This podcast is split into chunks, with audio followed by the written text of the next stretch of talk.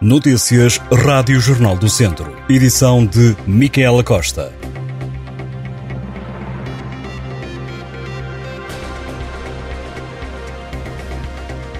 Serviço de Urgência Básica de São Pedro do Sul esteve esta quinta-feira sem médico durante toda a manhã.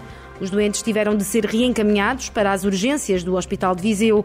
Só no período da tarde é que o serviço foi reposto, mas a situação pode voltar a acontecer, como receio ao presidente da Câmara. Segundo Vítor Figueiredo, além de estar em causa o atendimento à população local e dos conselhos vizinhos, como Vozela ou Castro Daire, o reencaminhamento dos doentes vai ainda contribuir para entupir as urgências do Hospital de Viseu. A diretora do agrupamento dos Centros de Saúde, a SES, Dom Lafões, admitiu que a falta de recursos humanos levou ao encerramento do serviço em São Pedro do Sul. Rita Figueiredo refere que se trata de um problema que acontece em outros pontos do país informou ainda que de imediato foi contactado o Centro de Orientação de doentes urgentes para reencaminhar os utentes para outros serviços de acordo com a avaliação. Um militar da GNR que não estava em serviço foi identificado pela PSP por insultos a um árbitro assistente. O episódio aconteceu no último fim de semana, durante o jogo de sub-18 entre o Lusitano de Vildemunhos e Santa Combadense. O militar está a ser alvo de um processo disciplinar, de acordo com os procedimentos internos da GNR. Ao que a Rádio Jornal do Centro conseguiu apurar, o homem, que na partida estava como adepto visitante, apresentava um comportamento desapropriado, insultando constantemente o árbitro. As agressões verbais e a atitude levaram o juiz a interromper o jogo e a pedir aos elementos da PSP para identificar o indivíduo. Foi nessa altura que se aperceberam que se tratava de um militar da Guarda Nacional Republicana.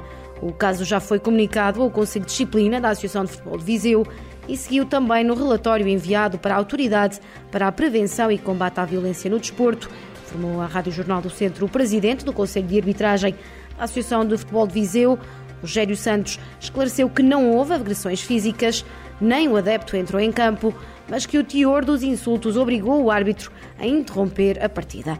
Ao militar da GNR foi levantado um auto de notícia e vai ter de responder em tribunal. Só no último ano, o roubo de madeira no Conselho de Viseu já causou mais de 50 mil euros em prejuízos.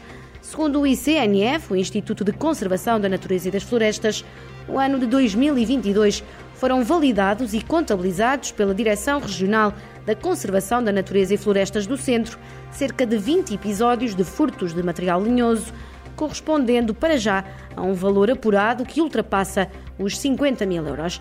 Um valor que não contabiliza a totalidade do material roubado, já que há árvores que foram cortadas de forma indevida e que não foi possível avaliar os prejuízos, nomeadamente pinheiros bravos secos. O roubo de madeira tem sido uma constante em vários primos florestais e já levou a dezenas de queixas nas autoridades, como a Rádio Jornal do Centro já havia noticiado. Questionado, o ICNF confirmou agora que tem conhecimento dos furtos praticados através das informações prestadas pelos funcionários no decorrer dos trabalhos de gestão e exploração florestal, também através dos compartas das unidades baldias e também pela GNR.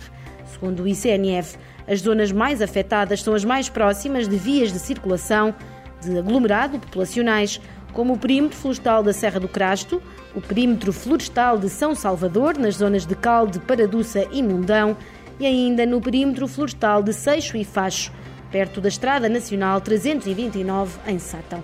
Questionado sobre as soluções que podem ser encontradas para travar ou minimizar o corte indevido de madeira, o CNF sublinha que este é um problema essencialmente de ordem social e pede a intervenção do Ministério Público para que dê seguimento às participações efetuadas e instruídas pelas autoridades. O selecionador nacional de futebol feminino, Francisco Neto, e o nadador Diogo Ribeiro vão ser homenageados em Mortágua os dois vão estar numa cerimónia organizada pela Confraria da Lampantana. A sessão vai decorrer no próximo domingo no Centro de Animação Cultural. Francisco Neto, natural de Mortágua, é selecionador nacional da equipa de futebol feminino desde 2014. A equipa das Quinas qualificou-se recentemente pela primeira vez para o Mundial, que decorre este ano. A equipa das Quinas também vai jogar a Liga das Nações. Já o nadador Diogo Ribeiro foi o primeiro atleta português a garantir passaporte para os Jogos Olímpicos de Paris, que decorrem no próximo ano. O atleta do Benfica, que nasceu em Coimbra, tem raízes em Mortágua e já conseguiu também bater este ano o recorde nacional dos 50 metros livres. Diogo Ribeiro foi também campeão do mundo de júnior nos 50 metros mariposa e venceu em 2022 três medalhas de ouro nos Mundiais de Natação em Júnior.